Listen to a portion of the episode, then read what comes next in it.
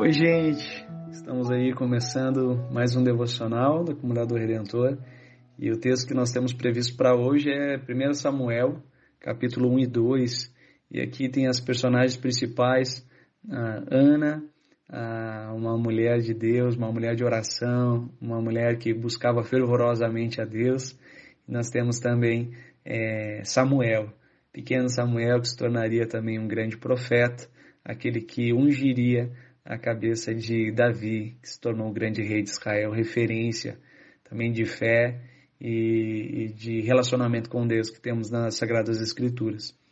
Mas eu quero compartilhar com vocês, de uma maneira bem objetiva, como podemos aprender com o testemunho de Ana uh, a orarmos, a orarmos, tá bom? Como você pode aprender a orar com Ana. Primeira coisa que nós aprendemos com Ana é comece pelo sentimento. Começa pelo sentimento. Às vezes a gente não sabe como orar, como expressar e articular as nossas palavras. Algumas pessoas dizem, eu não sei orar bonito, eu não sei as palavras certas. Na verdade, você deve começar pelo seu sentimento. Se você está com um sentimento de raiva, é essa raiva que você deve expor diante de Deus. Se você está com o coração grato, é a gratidão que deve ser é, colocada diante de Deus. Porque é, Deus deseja o nosso coração, Deus deseja que a gente se coloque é, vulnerável na sua presença. Por isso coloque o seu sentimento. A palavra que diz que Ana estava com a alma amargurada e por isso ela chorou muito diante de Deus.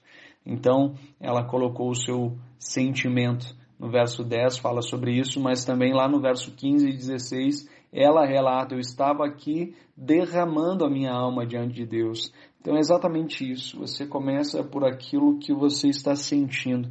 Derrame isso na presença de Deus. Essa é uma oração que agrada ao Senhor. Segundo, Deus trabalha primeiro em nós e depois através de nós. O resultado, primeiro na vida de Ana, foi a mudança do seu estado de espírito. A Bíblia diz no verso 18 seu rosto já não estava mais abatido.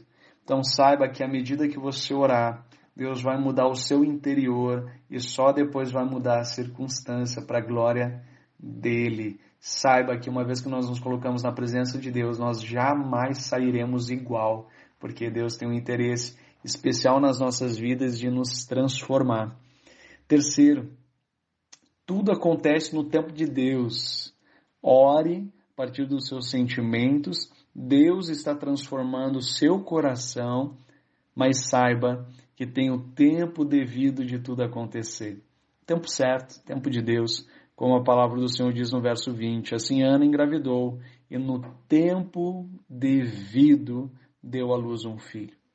Aqui é o kairós de Deus, né? o tempo uh, dado pelo Senhor, a intervenção do Senhor ele cumpriu o seu plano, aquilo que planejou ele cumprir. Então, ah, comece pelo sentimento, sabe que Deus, enquanto você ora e se relaciona com Ele, Ele está transformando a sua vida e as coisas acontecem no tempo dele, que é o melhor para as nossas vidas. Descanse no Senhor, Ele sabe do teu coração, sabe das tuas angústias Ele tem prazer em te atender.